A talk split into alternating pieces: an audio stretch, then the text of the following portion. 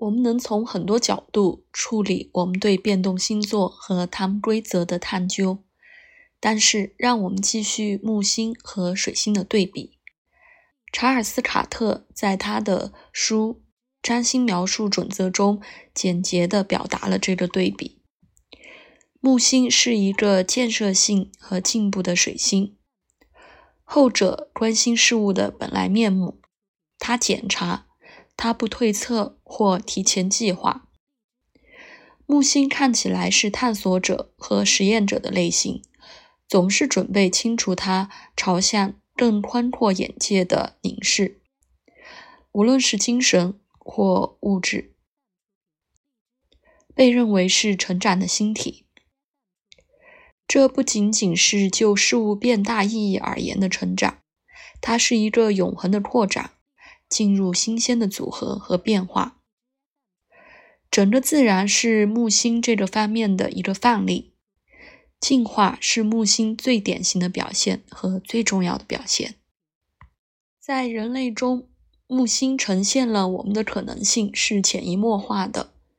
确实，如果自我表达是人生的目的，那么木星明显的是太阳系里最大的星体，除了太阳本身。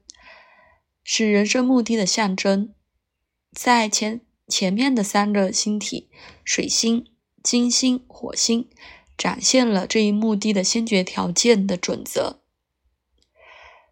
保罗·莱特在一个木星的演讲中指出，水星的和木星的推理方法之间的对比。木星当然可以启发理性，但是莱特指出，木星通常更加不合理。木星认为，从原理因信念或信仰而产生的意见对争论毫无意义。木星的真理是绝对的和无条件的，以及不能公开辩论的。逻辑证明意义上的理性或合理性，也就是说，以开放态度对不同的观点是水星的一个特点。最好的情况下。木星有很多观点是非常心胸宽广和宽容的。木星事实上经常喜欢为他自己的理由辩论，但是就像莱特在上面陈述的，木星是很难被其他人和他们的理念影响的，不像水星很容易被动摇。在星盘解读中，木星也是保持他自己不被其他因素影响。然而，水星总是容易被影响，被任何接触它的东西染色。就像水星在一个温度计里，占星学的水星对外面的变化持续反应。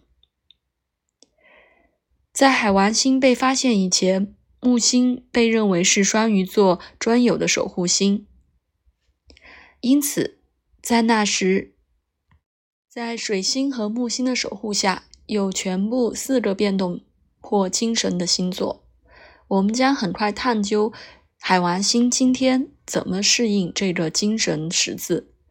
但是木星守护的星座射手和双鱼，对水星守护的星座双子和处女是很重要的。一个表达他们对对比的方式是再次引用卡特的话。木星比水星显示了一个更宽广的画面。他继续写道：“双子座的视角是标准的，处女座是微观的，但木星是望远镜，沉目远眺。